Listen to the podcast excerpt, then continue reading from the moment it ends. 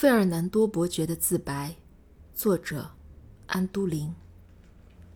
十四世纪某年，临近里斯本，在一座富饶的小镇，我成为你们口中的吸血鬼。时间赐予我广博的智慧，但我一向耽于寻乐，疏于辩驳。若不是幸福遭受人类文字的扭曲，他们苍白无血。无生命可摧毁，我别无他法，唯有挥笔以字还字。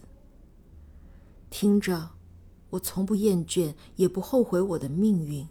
永生真的很好，尤其是我没有受过穷，挨过饿。我做人时是伯爵的次子，不做人后也当过伯爵、宫廷大臣和推翻自己的革命者。有着可疑财富的酿酒师、建筑师、航海家，我也是杀人犯与哲学家，一个不老不死的卡萨诺瓦。我的受害者同样来自各行各业，我得到的如此多，以至于我失去的也变成某种得到。我曾注意到，即使最平凡的石匠之子。也有独特的人生，内心自成一个世界。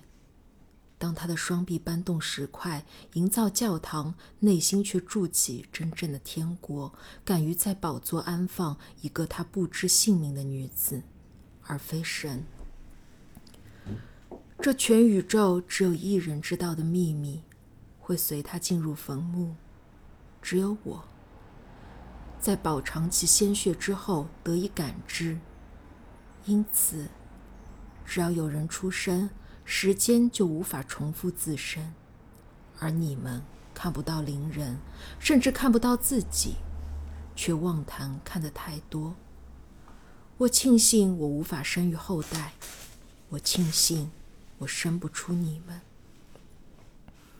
死就是死，生命的结束是一桩憾事。我不曾遇见。从虚无中返回的人，就像我不曾遇见想死的吸血鬼。因为永恒是好的，无法到达的永恒更好。不然，我们还能是什么？如果不是宇宙中一场绚丽的大病，为何不停止空想永生的苦闷，而是带着必败的信念，优雅的接近？或许。